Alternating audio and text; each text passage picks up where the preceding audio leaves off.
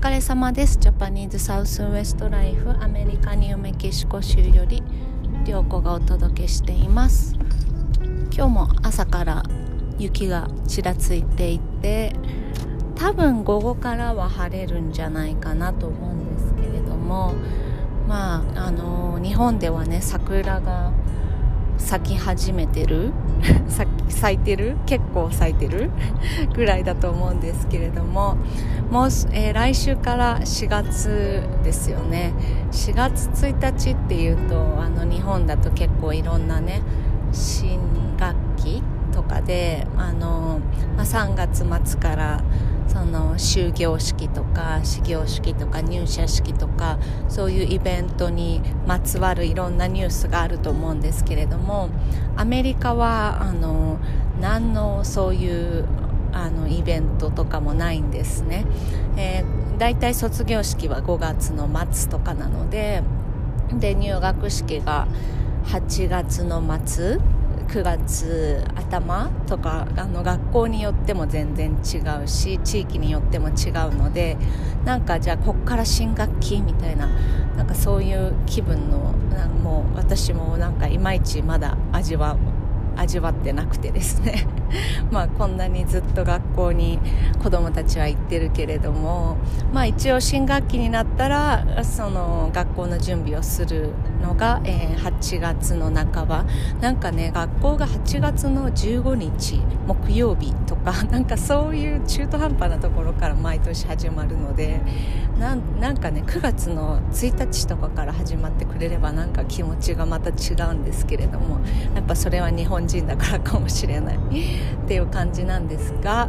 えーと、この3月4月は何が忙しいかというと,、えーと、2020年度その前年度の、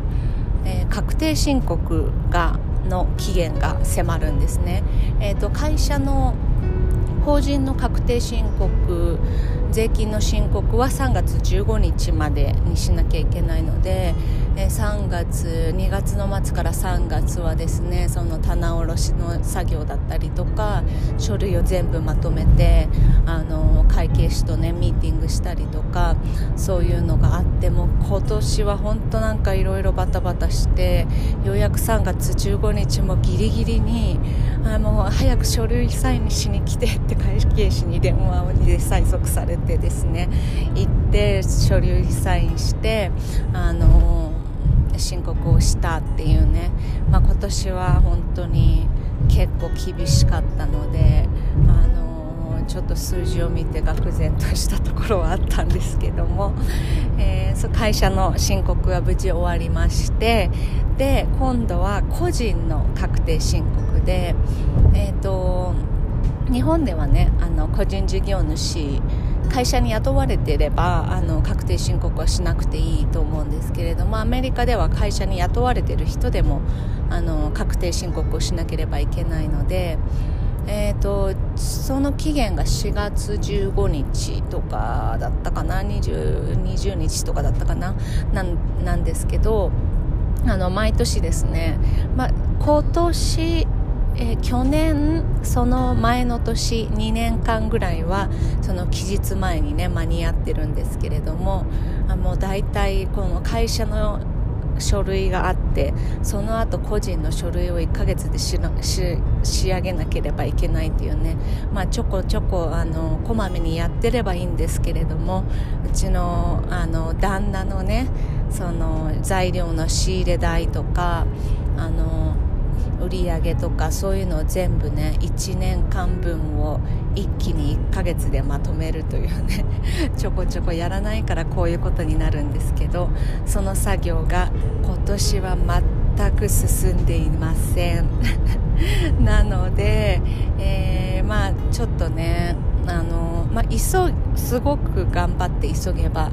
多分2週間ぐらいでできると思うので昨日ちょっと書類を集めてですねようやくちょっとこれから入力に入ろうかなって思うところなんですがちょっとあのアメリカの場合は確定申告あのタックスですね。タックス。We have to do tax とか言ってあの確定申告しなきゃいけないって言ってで12月あの末ぐらいからはですねもうすでにその確定申告をする人はしているのででネイティブアメリカンの人ってあの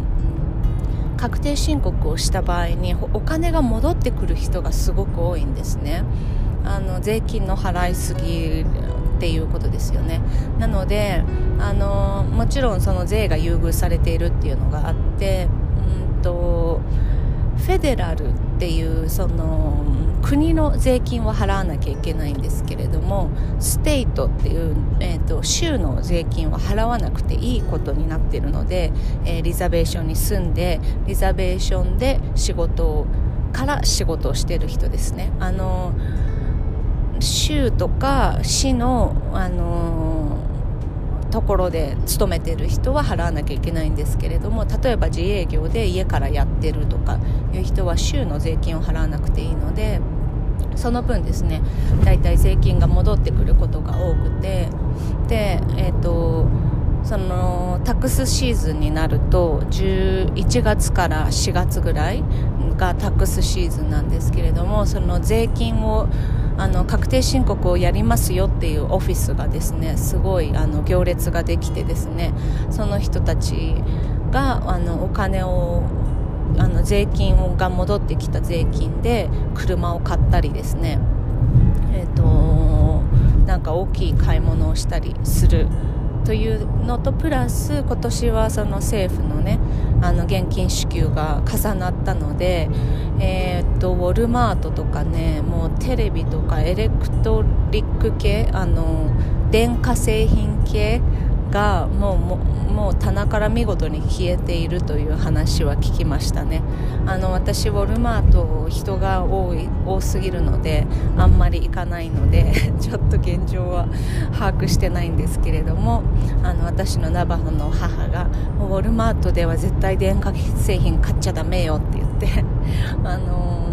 カーペットをねクリーニングする掃除機みたいなのがあるんですけれどもそれをいつも借りてたのであのそれをこの現金支給で買おうかなって思ってウォルマート行こうかなって思ってたのであのそういう風に言われてあじゃあやめとこうって思いました。はい、というわけであの私はちょっとこれから数字と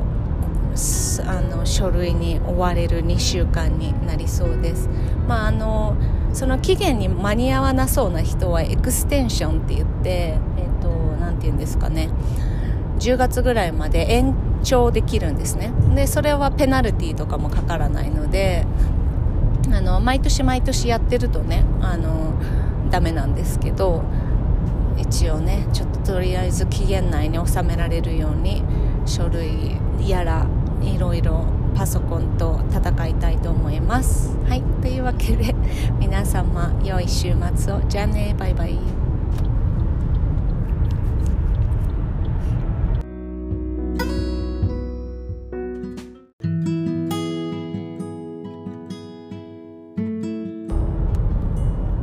そうだお知らせをもう切っちゃった人もいるかもしれないんですけれども お知らせをまたあの言うの忘れてたんですがえっ、ー、と連休中5月1日になると思うんですけど、えー、日本の旅行会社の、えーと、オンラインセミナーみたいな形であのズーム旅行っていうんですかね。そういう形であのー私がですねネイティブアメリカンについてのセミナーをすることになったのでそれがまた日程日程とかあのリンク先とかね決まり次第えっとお知らせブログとかでもねインスタとかでもお知らせすると思うんですけれどもえっと多分1人30ドルとかかな